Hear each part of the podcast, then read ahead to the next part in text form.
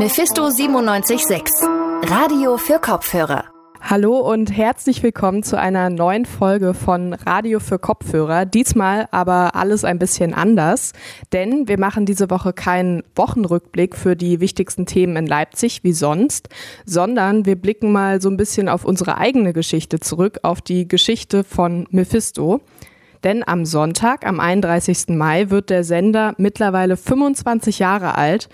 Und wir haben uns gedacht, dass wir zu dem Anlass auf jeden Fall mal eine Podcast-Folge machen. Genau, und ich bin Johanna Stolz. Ich bin momentan Chefredakteurin bei Mephisto 976. Ich bin aber nicht alleine.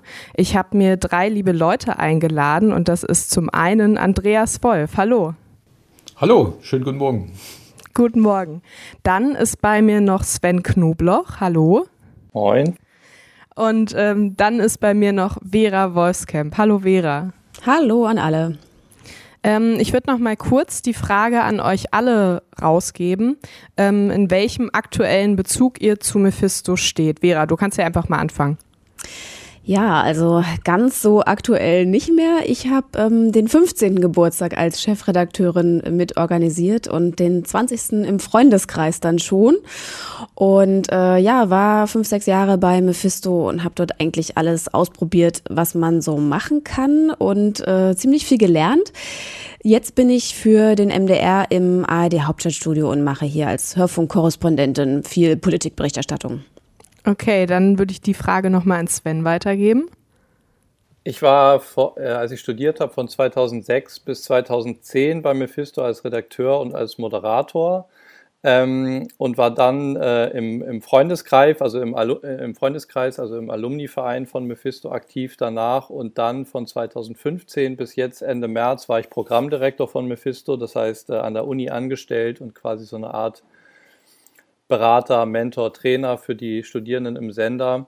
Und seit Ende März bin ich einfach nur noch ein ehemaliger und ein Freund des Senders und äh, ansonsten als Fernsehjournalist beim MDR und in der ARD aktiv.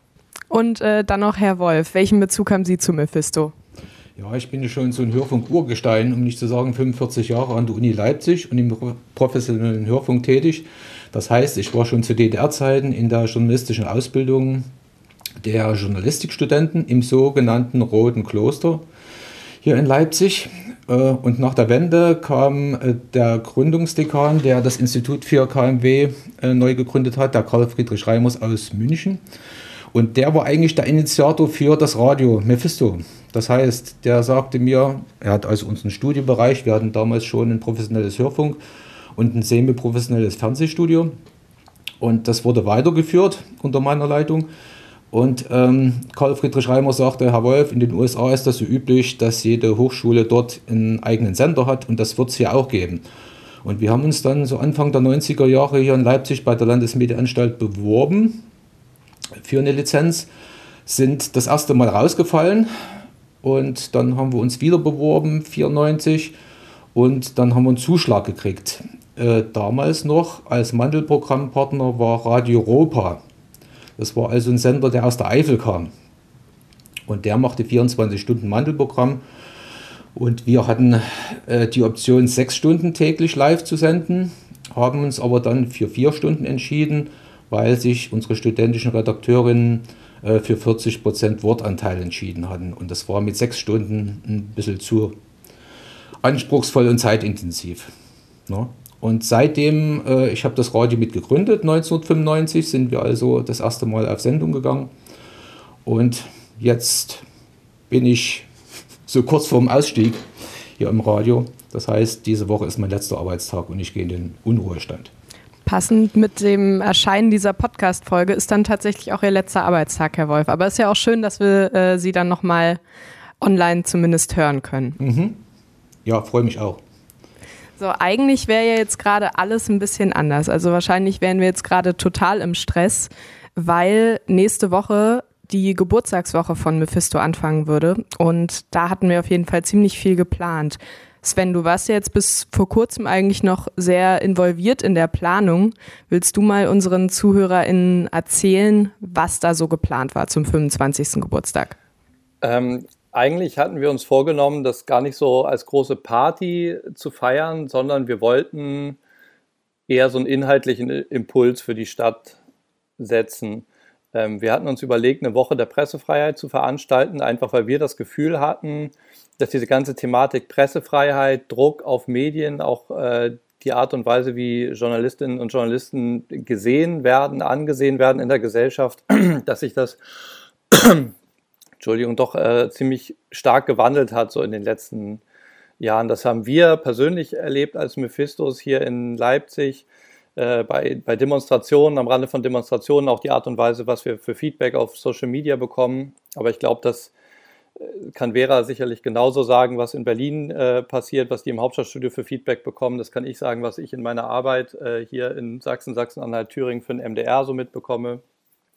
Wir kriegen halt ähm, ziemlich verbal ziemlich viel auf die Mütze. Wir werden auch gefühlt, ähm, haben gefühlt auch nicht so richtig viel Rückendeckung teilweise, auch von der Politik ähm, was so unsere Arbeit und die Bedeutung von unserer Arbeit angeht. Und deswegen haben wir uns halt überlegt, wir wollen eigentlich jetzt nicht äh, eine Woche groß uns selber feiern, sondern sollen, äh, wollen lieber überlegen, wie steht es um die Pressefreiheit in Sachsen, in Leipzig, ähm, was haben wir da beobachtet, wie steht es auch über den Tellerrand hinaus. Also wir hatten mit dem Europäischen Zentrum für Presse- und Medienfreiheit auch vor, mal zu gucken, wie geht es Journalistinnen und Journalisten in ganz Europa gerade mit dem Thema.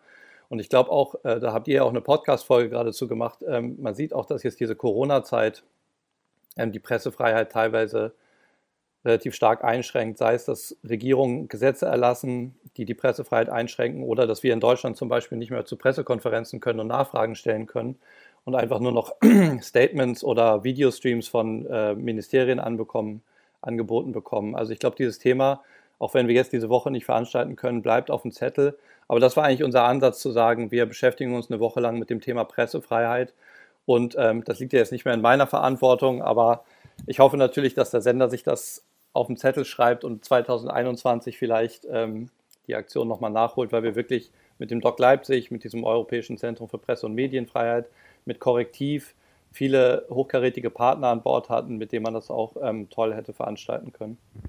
Ja, ich denke auf jeden Fall, dass wir das dann hoffentlich zum 26. Geburtstag umsetzen können, damit jetzt nicht die ganze Arbeit, die jetzt schon getan war, auch umsonst war. Aber ich denke, das wird auf jeden Fall eine schöne, eine schöne Ersatzgeburtstagsfeier nächstes Jahr. Ähm, ich würde jetzt mal so ein bisschen auf die Geschichte von Mephisto mit euch eingehen wollen. Und ähm, es hat sich ja klar relativ viel verändert bei Mephisto. Vera, du warst jetzt vor zehn Jahren Chefredakteurin, ne? Mhm.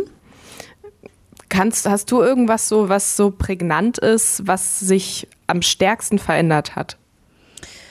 Was sich am stärksten äh, verändert hat. Also ich glaube, ähm, was die ganze Zeit, äh, in der ich Mephisto erlebt habe und auch danach erlebt habe, ein Thema war, war immer, wie stellen wir uns online auf? Also es war, wir haben eben einen Radiosender und alle hatten wirklich Lust auf Hörfunk und haben gesagt, wir wollen hier halt ähm, für, fürs Radio arbeiten und Beiträge machen und moderieren und sprechen. Und wir hatten immer so die Frage, wie ähm, können wir die Leute auch für online begeistern, fürs Schreiben, für Artikel, für kleine Videos, für alles, was man irgendwie bei Twitter und in den Social-Media-Kanälen machen kann. Und das war, glaube ich, immer ähm, so ein Fragezeichen, wie man das miteinander verbinden kann. Weil wir eben auch festgestellt haben, wenn man das ordentlich machen will, dann macht man das nicht eben nebenher, nachdem man einen Radiobeitrag gemacht hat, noch schnell was für online, sondern eigentlich muss man das so für sich machen.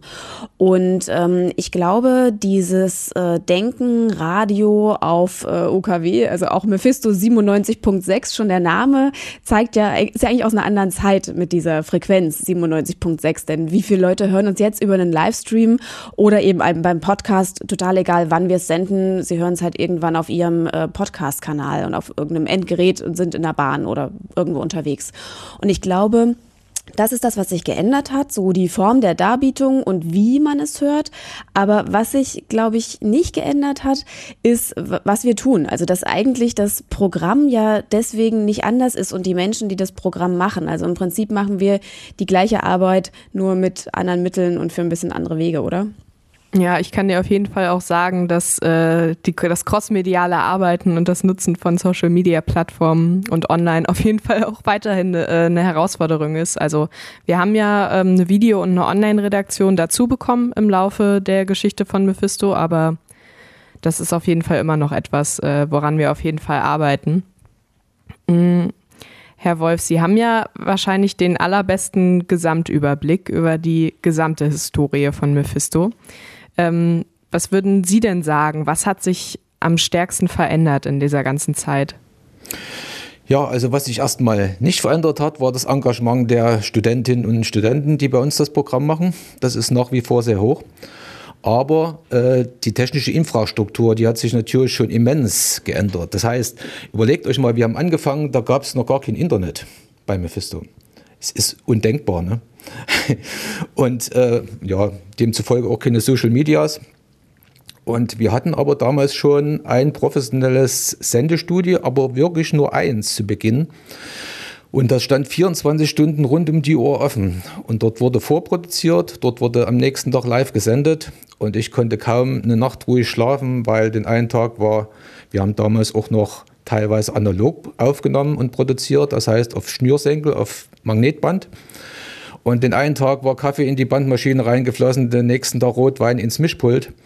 Und erst im Nachgang konnten wir dann uns ein bescheidenes Produktionsstudio leisten und zulegen. Und dann konnten wir halt das Sendestudio ein bisschen wie eine heilige Kuh behandeln und konnten das wirklich abends verschließen. Und dann wussten wir, dass am nächsten Tag wieder ordentlich auf Sendung gegangen werden konnte. Also, und jetzt, wenn wir das sehen, wir haben ein tolles äh, Content-Management hier im Radio, das heißt eine Datenbank, wo die ganzen Musiktitel, die ganzen Wortbeiträge, Jingles etc. pp. abgelegt sind. Äh, mit sowas konnten wir damals gar nicht, äh, das hatten wir gar nicht. Ne? Also wir hatten aber schon von Anfang an vier digitale Schnittplätze, vier bescheidene. Das heißt einer im Sendestudio, einer im Produktionsstudio, einer im Flur, wie hier bei uns der Schnittlauch und einer in der Nachrichtenredaktion. Und die vier waren über so eine Ringleitung miteinander verbunden. Und das heißt, wenn ich einen Beitrag digital produziert im Protstudio und habe den schnell in die Senderegie rübergeschickt, damit der Moderator den Beitrag abfahren konnte, dann dauerte das echt Zeit. Heißt, wenn der Beitrag viereinhalb Minuten war, dauerte das viereinhalb Minuten, bis der da vorne angekommen war. Und ja, jetzt haben wir eine ganz andere äh, Technologie hier. Und ich produziere noch schnell im Produktionsstudio einen Beitrag, schiebe den auf die Datenbank und der Moderator greift auf die Datenbank zu und schießt den Beitrag in der Sendung ab. Also das ist nicht mehr vergleichbar mit früher. Also da hat sich ungeheuer viel getan. Mhm. Ähm, in der ganzen Geschichte hatten wir insgesamt drei ähm, verschiedene Räumlichkeiten, wenn ich das richtig sehe, oder Herr Wolf? Ja. Ja, das erste, das erste Studio war im Seminargebäude. Ähm, das war also die alte Studiestruktur äh, vom Roten Kloster damals noch, von der Sektion Journalistik. Und da haben wir halt die ganze Technik entkernt und haben da ein neues Sendestudio reingebaut und später ein Produktionsstudio. Und dann wurde 2006, glaube ich, ähm, der Campus neu gebaut hier an der Uni und da wurde unser Seminargebäudeteil abgerissen und wir mussten in ein Interim umziehen, das eigentlich bloß ein Jahr währen sollte. Und aus dem einen Jahr wurden drei Jahre. Und äh, ich hatte aber dann parallel dort ein Studio aufgebaut, ein Interimsstudio in einem Mietobjekt in der Ritterstraße. Und parallel dazu hatte ich aber die Möglichkeit, mit dem Campusneubau, mit den Uniplanern, mit den Architekten und den bauausführenden Firmen zusammenzuarbeiten. Und da konnten wir uns diesen schönen Studiebereich, den wir jetzt haben, äh, von Anfang an so gestalten, wie wir uns das schon immer gewünscht hatten. das war also eine ganz große Herausforderung und eine ganz große Chance. Und ja, da konnten wir all unsere Kompetenzen mit einfließen lassen und unsere Wünsche und Forderungen und es ist wirklich toll umgesetzt worden. Und es war eine riesige Verbesserung. Also damals haben wir den Umzug mitgemacht. Also ich kenne auch die drei Räumlichkeiten und die Ritterstraße. Das war lustig. Da hatte das Studio ein Dachfenster und wenn es geregnet hat, konnte man eben nicht produzieren. Oder wenn die Musik oben lang getrampelt ist, dann hat man das auch gehört. Und also was es jetzt da an Möglichkeiten gibt, technisch, das ist schon äh, wirklich, wirklich toll. Und wir hatten in der Ritterstraße den größten Brand. Ja. Nicht, mhm. dass unser Studiebereich abgebrannt ist, aber ich war gerade in Urlaub und da ruft mich die Uni an und sagt, Herr Wolf, bei Ihnen brennt Ich sage, Sie erwischen mich gerade im Urlaub. Ja, wir erreichen bei Ihnen kein telefonisch, äh, Sie nicht telefonisch im Büro. Ich sage, mein Kollege hat dann bestimmt schon die Leute evakuiert und das war auch so. Tassarek ja. hat die Leute alle von den Arbeitsplätzen weggerissen. Wir hatten nämlich da oben eine schöne Dachterrasse und dort wurde auch geraucht. Und das Nachbargrundstück war so eine alte Ruine mit einem Dachpappendach. Und wir vermuten, wir können es nicht belegen, aber dass irgendjemand eine Kippe darüber geschnipst hat, es war wahnsinnig heiß in dem Sommer. Und jedenfalls ist das Dachpappendach dort abgebrannt und die ganze, das ganze Grundstück. Und das war die größte, schwärzeste Rauchwolke über Leipzig, die je gesichtet wurde. Also ich war es nicht, ich war schon immer nicht Raucher. Ich weiß nicht, wie es bei Sven aussieht. Ähm, ich war auch nicht Raucher. Ähm, ich äh, ich, ich habe ich hab auch alle drei Räumlichkeiten miterlebt. Das waren, glaube ich, gar nicht so viele, die das. Also ich habe 2006 genau noch ein halbes Jahr angefangen im alten Seminargebäude, dann die drei Jahre Interim mitgemacht und dann noch ein halbes Jahr in dem neuen Gebäude gearbeitet. Mhm. Und äh, das alte Gebäude, das war halt sehr, also ich glaube, gerade die alten Generationen hängen da natürlich auch total dran. Die ganzen Wände waren voller Autogramme von irgendwelchen Leuten, die mal bei Richtig. Mephisto zu Besuch waren, Musiker, so irgendwie die Ärzte, Fanta 4 oder so, die alle bei Mephisto waren als Gäste, als die noch keiner kannte. Und das war für die, glaube ich, relativ hart, als dann dieses Gebäude abgerissen wurde. Die Wände wurden ja noch alle abfotografiert mit den, mit den Autogrammen. Mhm. Aber man muss auch sagen, ähm, also als ich da angefangen habe als Praktikant, bin ich dann irgendwann mal in so ein Büro gegangen und da waren irgendwie so drei, vier Tauben drin, weil das halt, dieses Gebäude war direkt neben so einem Asbestflachdach und da sind die ganze Zeit irgendwelche Tauben reingeflogen. Also es war schon, sage ich mal, auf den Räumlichkeiten an sich äh, vielleicht auch nicht mehr ganz zeitgemäß. Das Interim war cool mit der Dachterrasse. Ähm, da hatten wir aber regelmäßig so leichte Konflikte mit Herrn Wolf, weil das halt ein Mietobjekt war und immer gesagt hat, hängt nichts an die Wände, passt hier auf, wir können hier nichts kaputt machen, ihr dürft die mhm. Sachen hier nicht so stellen, wie ihr wollt. Ähm, und dann jetzt das neue Gebäude, wo wir drin sind, ähm, das ist dann natürlich eine andere Hausnummer gewesen, auch grundsätzlich, also technisch, von der Ausstattung her, vom Ort. Ähm, aber es war schon ganz lustig, diese, also alle drei Phasen irgendwie mitzuerleben. Und in dem Seminargebäude noch, noch mal kurz zu sprechen zu kommen, äh, gab es noch kein Rauchverbot. Das heißt, alle Redakteurinnen haben dort geräuchert die Asche rieselte in die Computertastaturen. und wenn ich nach Hause kam, sagt mein, mein Mädel, sagt, kommst du aus der Kneipe? Ich roch jedes Mal wie, wie aus einer geräucherten Kneipe, wo ich gar nicht geraucht habe. Aber das zog sich durch alle Räume des alten Studiebereichs durch. Das ist so krass, das ist jetzt absolut unvorstellbar. Also, dass man Richtig, vor allem in diesen ja. Studios und auf Arbeitsplätzen auch die ganze Zeit raucht. Okay. Ähm, wir können ja vielleicht noch mal ein bisschen über die Ausbildung bei Mephisto sprechen, die sich ja auf jeden Fall auch krass verändert hat. Wir haben es ja eben schon kurz angerissen. Wir haben eine Video- und eine Online-Redaktion bekommen. Da hat sich die Ausbildung natürlich auch erweitert. Ähm, ich würde die Frage mal an dich geben, Sven. Du hast ja bestimmt auch einen guten Einblick. Ähm, was hat sich denn so bei der Ausbildung bei Mephisto verändert?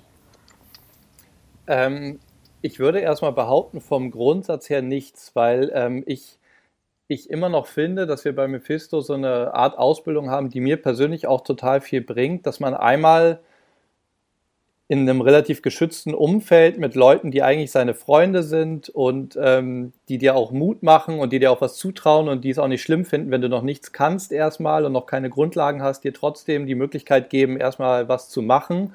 Und dann, das kommt eben dann dazu, dir halt sehr deutliches, hartes, aber konstruktives Feedback geben und durch dieses Feedback dich halt immer besser machen. Und ich finde, dieses in einer, äh, in einer freundlichen, mutmachenden Umgebung zu arbeiten und trotzdem sehr hartes, gutes Feedback zu bekommen und so auch gefordert zu werden, das ist das Besondere, was die Ausbildung bei Mephisto irgendwie ausmacht und wo man sich irgendwie auch in einem professionellen Umfeld trotzdem irgendwie langsam weiterentwickeln kann. Und das finde ich, haben wir von der Zeit, wo ich ausgebildet wurde, bis heute, bis zuletzt, wo ich irgendwie dann selber die Leute ausgebildet habe, irgendwie immer versucht beizubehalten. Ähm, was sich natürlich verändert hat, ist die Breite, wie man ausgebildet wird. Also man wird halt nicht mehr zum Hörfunkjournalisten oder zur Hörfunkjournalistin ausgebildet, sondern einfach, was wir jetzt versucht haben, ähm, erstmal, dass man halt journalistische Grundlagen legt, versucht weiter auch, was bei Mephisto auch immer Standard war, diesen kritischen Geist, diese kritische Herangehensweise ähm, äh, den Leuten mitzugeben, aber dann eben für alle Ausspielwege. Also dass wir versucht haben, äh, die Leute eben auch äh, als gute Online-Journalistinnen und Journalisten auszubilden und jetzt auch als Videojournalistinnen und Journalisten ähm, dass eben die, der Ausspielweg gar nicht mehr so eine große Rolle spielt, dass wir natürlich versuchen zu vermitteln, was ist für uns gutes Radio oder was ist für uns ein guter Videobeitrag ähm, oder wie bewegt man sich auf, auf Social Media und wie erreicht man da die Leute, aber erstmal die Grundlagen zu legen, okay, was macht einen kritischen Journalisten aus, was macht eine kritische Herangehensweise an, Journal an Journalismus aus? Und davon dann äh, in die entsprechenden Ausspielwege zu gehen, die Mephisto eben anbietet. Ja, das ist auf jeden Fall auch etwas, was jetzt, also was ich sagen kann, was jetzt so die Corona-Krise so ein bisschen ähm, ja, aus uns herausgekitzelt hat, sage ich mal, dass wir auf jeden Fall auf viel crossmedialer denken, weil wir jetzt natürlich einfach den Radio als Hauptausspielweg gar nicht haben. Aber ich glaube, dass es auf jeden Fall auch für einige hilfreich sein kann und das auch bei uns irgendwie nochmal ein bisschen was bewirkt. Mm, ich würde jetzt vielleicht ähm, wir haben, machen jetzt vielleicht noch so zehn Minuten, ähm, würde ich gerne nochmal auf eure Lieblingserinnerung zu sprechen können, kommen. Ähm, vielleicht, wenn ihr kurz überlegen müsst, Herr Wolf, vielleicht haben Sie schon eine, dann können Sie auch gerne anfangen. Ja, die Lieblingserinnerung. So, jedenfalls hatten wir einen tollen, äh, prominenten Studiogast, äh, der aus der Region kommt, wo Sven herkommt, aus Hamburg. Jan Delay. Und der war bei den absoluten Beginnern, hä? oder so hieß der, glaube ich, oder nee. Ja, doch. Und äh, der stand bei uns im Flur draußen und rauchte. Und mein lieber Kollege Tassarek, der den ich kannte, ging da raus und da klopfte er den auf die Schulter und sagt, mein lieber Freund, mach mal ganz schnell die Zigarette aus. Der hat ihn einfach nicht erkannt, dass das Jan Delay war. hat gedacht, das ist ein ganz normaler Student. Und das geht mir immer wieder durch den Kopf, dass es so eine lustige Sache war. Dürfte Jan Delay jetzt auch noch im Studio bei uns rauchen? Helmut Schmidt vielleicht, aber der existiert ja nicht mehr. Aber ja. Okay, dann ähm, deine Lieblingserinnerung, Vera. Ganz schwierig, weil da haben sich irgendwie total viele aufgehäuft. Also von ganz spannenden im 19. langen Interviews, wo man Menschen kennengelernt hat, Schriftstellerinnen, mit dem Oberbürgermeister gesprochen, mit ähm, interessanten Leuten und Welten, die man sonst gar nicht erlebt hätte über auch ganz viel innerhalb der Redaktion, also wo man viel gelernt hat, auch nicht nur, waren ja nicht nur lustige Dinge, gerade in der Chefredaktion muss man manchmal Entscheidungen treffen, die irgendwie nicht so gut ankommen und da muss man sich dann auch ganz schön durchbeißen, lernt da aber extrem viel dabei. Ähm, also eins, was auf jeden Fall äh, für, für uns äh, eine super schöne Zeit war, wir haben mal eine Radionovela gemacht, die hieß Frequenz Sehnsucht und die war genau so kitschig, wie der Titel klingt. Und äh, wir haben damit quasi ähm, uns gegenseitig gespielt, also verschiedene Rollen angenommen und das auch ein bisschen karikiert. Und es gab auch das Orakel von Ferne. Wir hatten damals einen Programmdirektor, Robert Rizzo, der hat eigentlich, wenn man ähm, ihm eine Frage gestellt hat und über irgendein äh, zu einem Ziel kommen sollte, oft äh, dann am Ende gesagt, sag du's mir. Und das Orakel sprach dann immer, sag du's mir. Und es waren, ähm, ich weiß gar nicht, wie viele Folgen wir da gemacht haben. Die ganze Redaktion hat immer jede Woche auf eine neue Folge gefiebert. Keine Ahnung, ob das irgendjemand gehört hat, außer den Mephistos, aber wir fanden es jedenfalls großartig. Okay, und Sven, deine Lieblingserinnerung? Es ist echt super schwierig, weil es war, alleine als ich angefangen habe bei Mephisto, war 2006 äh, als Praktikant, da war gerade die Weltmeisterschaft äh, und da waren halt die Spiele in Leipzig. Das war für mich als Fußballfan total krass. Oder als ich Programmdirektor war, ähm, haben wir so einen Austausch nach Polen gemacht, nach Warschau und haben da mit dem Campusradio zusammen Radio gemacht. Das war, also es gibt halt so viele Sachen. Zwei, zwei ganz kurze, lustige Anekdoten, die mir eingefallen sind gerade. Einmal mit einem großen Vorbild, eigentlich irgendwie mit Ulrich Wickert, haben wir ein M19 gemacht und sind hinterher mit ihm noch in die Moritzbastei gegangen. Und er hat dann die Kellnerin, äh, er wollte dann bestellen, hat die Kellnerin gefragt, Entschuldigung, was ist denn diese Fettbämme? Und dann hat die, die Kellnerin hat gesagt, na, eine Fettbämme halt, also eine Bämme mit Fett. und die hat ihn, er hat sie halt nur angeguckt und hat dann, glaube ich, was anderes bestellt. Aber das ist so eine, ist so eine, so eine Sache, die mir total hängen geblieben ist. Und eine Sache von Herrn Wolf, die ich gerne erzählen würde. Ähm, äh, mhm. da, da, war ich äh, Redakteur vom Dienst bei, beim Vormittagsmagazin uh. und äh, der Computer ist ausgefallen. Und wir konnten irgendwie nichts, keine Jingles, keine Beiträge, nichts abspielen. Und die Moderatorin saß im Studio und da gibt es ja noch einen CD-Player. Und dann habe ich in Kombination mit Herrn Wolf äh, alle Beiträge auf CD ins Studio gebracht. Das heißt, Herr Wolf hat einen Beitrag, einen Jingle nach dem anderen auf CD gebrannt. Ich bin in sein, Technik, in sein Technikbüro gerannt, habe die neue CD abgeholt, mich neben die Moderatoren gekniet, die CD eingelegt, die CD abgespielt, dass der Jingle lief und die nächste Musik. Dann lief die Musik, wieder zu Herrn Wolf gerannt, die nächste CD abgeholt. Und so haben wir irgendwie zwei Stunden Sendung gemacht. Das war äh, sehr sportlich, aber ist so ein bisschen äh, ein Bild dafür, wie viel wir auch improvisiert haben, wie viel wir wie zusammengearbeitet haben, wenn irgendwas schief lief. Und ähm, das ist auf jeden Fall eine Geschichte, die mir auch noch total in Erinnerung ist. Ja, Ulrich Wickert, äh, erinnere ich mich auch noch dran. Mit denen haben wir noch einen Käsetest gemacht. Das ist ja ein bisschen so ein Gourmet gewesen. Er war ja lange Zeit in Frankreich. Und dann haben unsere Redakteurinnen verschiedene Käsesorten gekauft und haben die den ja so anonym vorgesetzt und er sollte die beurteilen. Das war auch ganz lustig. Und da war auch einer dabei, der gar nicht so aus dem Spezialgeschäft war und den fand er aber ziemlich gut. und stimmt, was Vera sagte, wann hat ein Student schon die Möglichkeit, an so viele prominente Politiker oder Künstler ranzukommen mit dem Radio? Wir hatten ja auch mal so eine Sendereihe, die wir in einem Hotel aufgezeichnet haben. Äh, da hatten wir von dem damaligen Ministerpräsidenten Kurt Biedenkopf die Frau eingeladen. Und das Thema war, hinter jedem starken Mann steckt auch eine starke Frau oder so ähnlich und äh, die Frau Biedenkopf eingeladen. Ich mag ja den, den Biedenkopf so ganz gerne, aber die Frau nicht so, weil die sieht sich so gern als Königin Ingrid. Und so war auch die Frage von unseren Redakteuren, die sagten, ihr Mann wird gern als König Kurt in Sachsen bezeichnet, würden Sie sich auch als Königin sehen? Ja, sagte sie.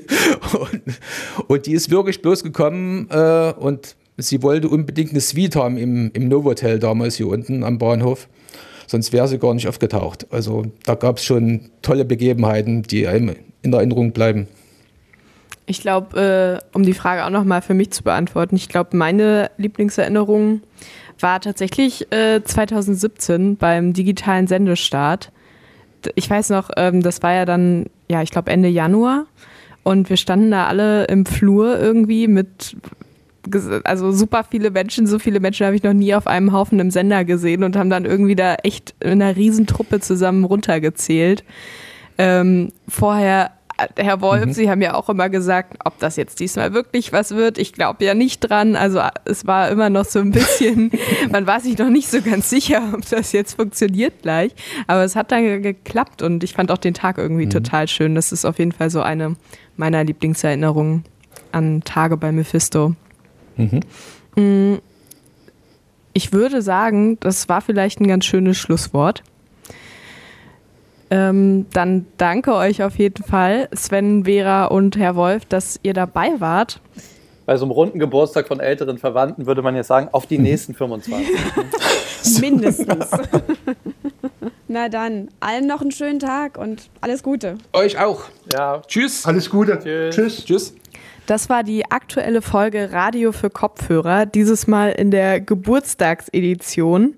Nächste Woche Freitag, da hören wir uns dann aber wie gewohnt wieder auf Spotify, iTunes und überall, wo es Podcasts gibt und dann auch wieder mit den wichtigsten Themen aus Leipzig, wie sonst auch. Ansonsten könnt ihr am Wochenende auch gerne mal unsere Social Media Kanäle abchecken. Ihr findet uns da unter Mephisto976.